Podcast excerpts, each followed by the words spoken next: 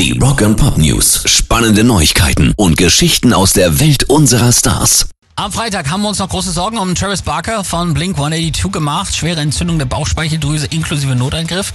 Er liegt auch immer noch im Krankenhaus. Seine Töchter bedanken sich aber schon mal für die viele Unterstützung. Klingt ganz gut. Eine offizielle Stellungnahme, wie es ihm denn jetzt medizinisch geht, die gibt es aber noch nicht. Rock and Pop News. Wir kommen zum Ticketwucher. Der wird ja immer schlimmer. Also generell kosten Konzertkarten ja wirklich schon ordentlich Knatze, ne?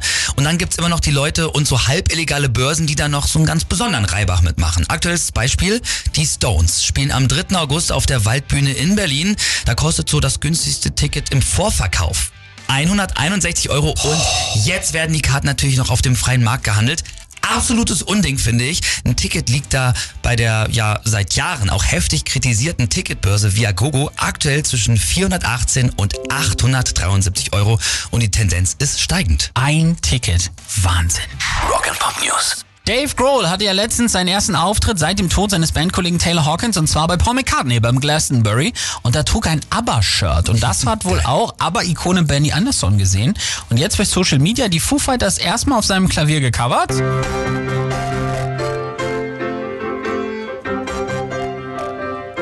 Und dann ist er noch aufgestanden, hat sein Jackett zurückgeschlagen und hatte auch ein Foo Fighters Shirt an. Sehr gut. Also sehr, sehr geile Aktion.